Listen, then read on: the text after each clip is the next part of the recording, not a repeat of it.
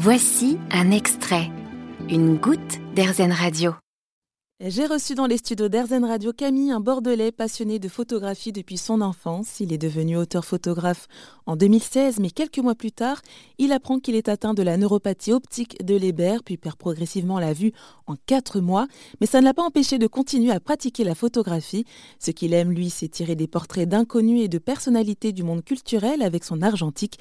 Il nous parle de sa façon de pratiquer la photo aujourd'hui. On sent bien si on a quelqu'un qui est, euh, qui est à l'aise en face de soi ou pas euh, même si j'imagine que ça peut être un peu déstabilisant parfois pour les gens en face de se faire prendre en photo par quelqu'un qui ne voit pas. Mais oui, euh, oui. Oui, non, je me demandais, alors quand vous voit arriver avec votre canne et, euh, votre appareil photo, vous devez avoir des, ouais, des réactions assez...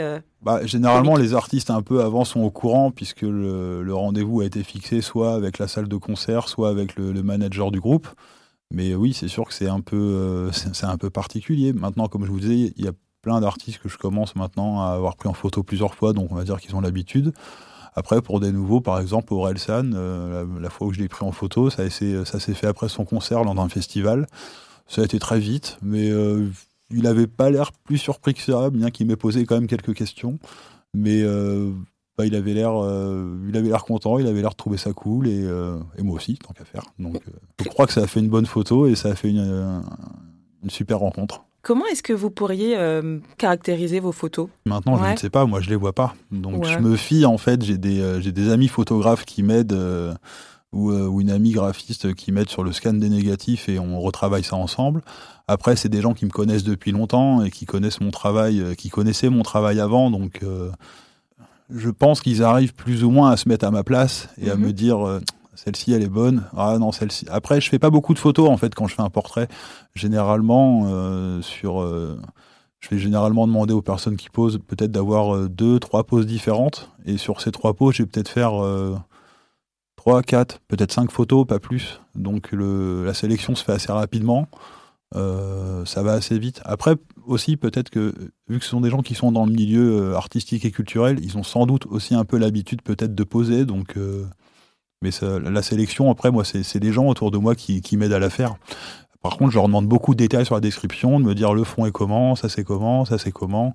Non, bah celle-ci, tu peux la virer, ça me plaît pas. Enfin, j'essaye de me la représenter en fait. Mais est-ce qu'on pourrait dire que la photo, c'est une thérapie euh, pour vous ou pas? Non, c'est pas une thérapie, mais c'est. Euh... Non, c'est pas une thérapie, mais j'ai pas envie de perdre ce lien que j'avais avec ça en fait. Moi, je faisais beaucoup de sport, je faisais beaucoup de surf. J'allais courir tout seul euh, en pleine nature, là, dans des parcs, dans des bois. Euh.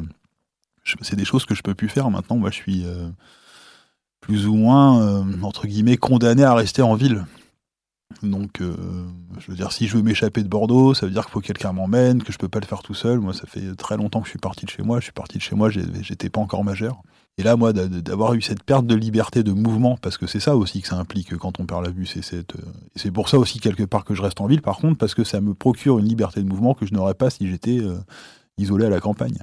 Donc c'est pas une thérapie, mais le fait est que ça me permet de, par exemple, quand je viens dans des salles de concert que je connais très très bien, la plupart du temps, j'ai quasiment pas besoin de ma canne. Je m'en sers euh, pour indiquer aux gens que je vois pas, mais en vrai, j'en aurais pas spécialement besoin. Et donc la photo, c'est aussi un c'est pas que ça, mais c'est aussi une façon, quelque part, de garder euh, ma vie, euh, enfin, un lien avec ma vie d'avant.